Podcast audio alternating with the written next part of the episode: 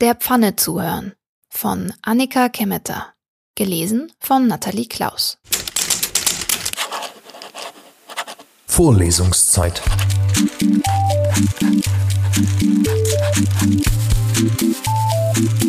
Der Geschichten-Podcast für jede Gelegenheit.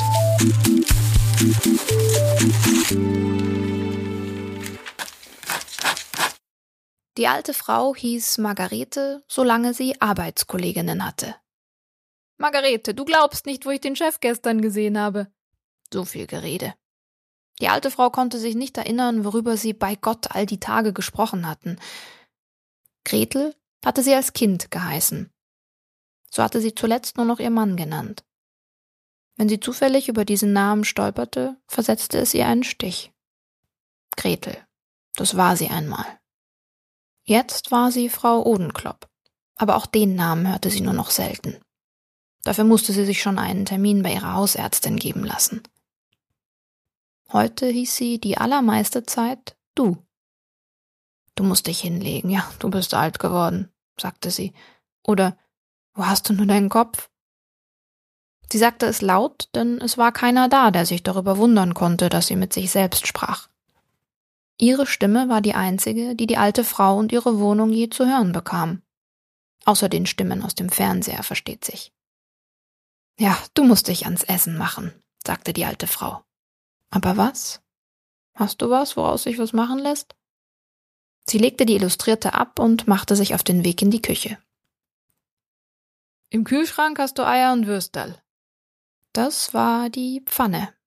Sie stand gespült und getrocknet auf dem Herd, bereit, etwas für die alte Frau zu braten. Die Frau öffnete die Kühlschranktür. Tatsächlich. Eier und Würstchen. Sie nahm beides heraus und legte es nachdenklich auf den Tisch. Komisch, dass du Würstal sagst, murmelte die Frau. Ich komme aus Bayern, antwortete die Pfanne. Die Frau legte ihre Stirn in tausend Falten. Sie öffnete die Würstchenpackung. Ja, du weißt wahrlich nicht mehr, wo du diese Pfanne her hast, sagte sie zu sich selbst, warf Fett in die Pfanne und wartete, ob die Pfanne noch etwas sagen würde, aber außer dem Brutzeln ließ sie nichts mehr vernehmen. Am Abend legte die alte Frau ihr Gebiss ins Glas und zog ihr Nachthemd über. Zeit schlafen zu gehen, seufzte sie. Die Tage reihten sich aneinander wie blaue Plastikperlen an einer langen Kette, gleichförmig, wertlos, unbedeutend. Und irgendwann war die letzte Perle aufgefädelt, die Schnur zu Ende. Dieser Moment war das einzige Ereignis, das noch auf sie wartete. Vom Flohmarkt, sagte die Pfanne in der Küche. Die alte Frau blickte auf. Wie? Ah ja, stimmt, nuschelte sie zahnlos. Früher mit Ede war sie oft auf dem Flohmarkt gewesen, auf Schnäppchenjagd. Und meist traf man jemanden, den man kannte. Diese Zeiten waren lang vorbei. Ich habe einen alten Mann gehört, der irgendwann beschlossen hatte, alles zu verkaufen, was ihn im Leben störte. Die Pfanne machte eine Pause. Vor allem mich. Die alte Frau kniete sich ächzend ans Bett und betete ihr Nachtgebet. Dabei hatte sie beständig das Gefühl, die Pfanne wollte noch etwas loswerden. Also setzte sie sich nach dem Armen ihre Zähne wieder ein und ging zurück in die Küche.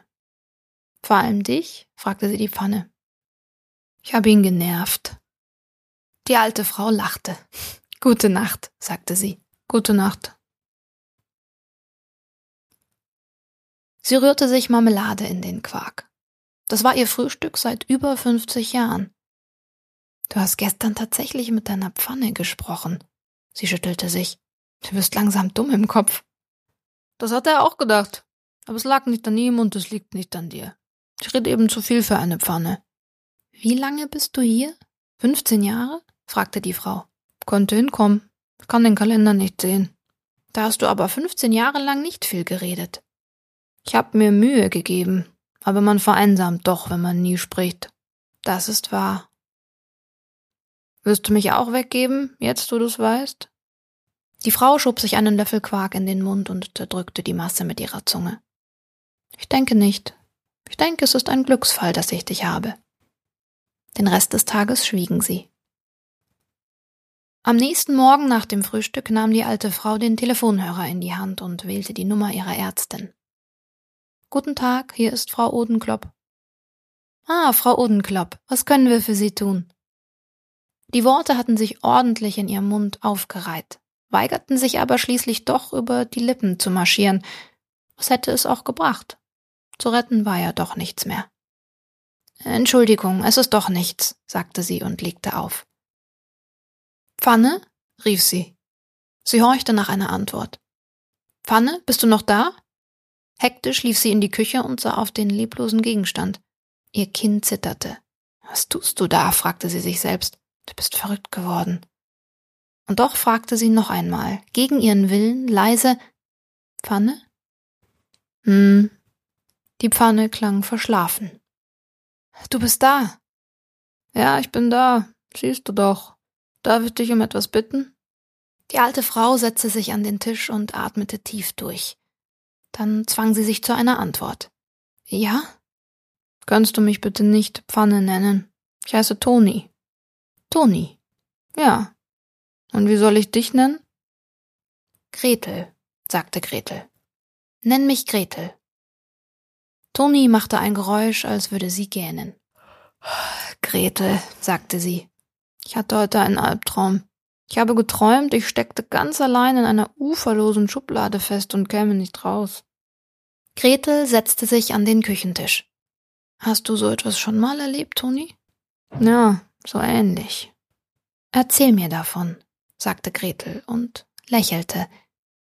Wichtig ist nicht, worüber man redet, dachte Gretel, sondern dass man einander zuhören kann.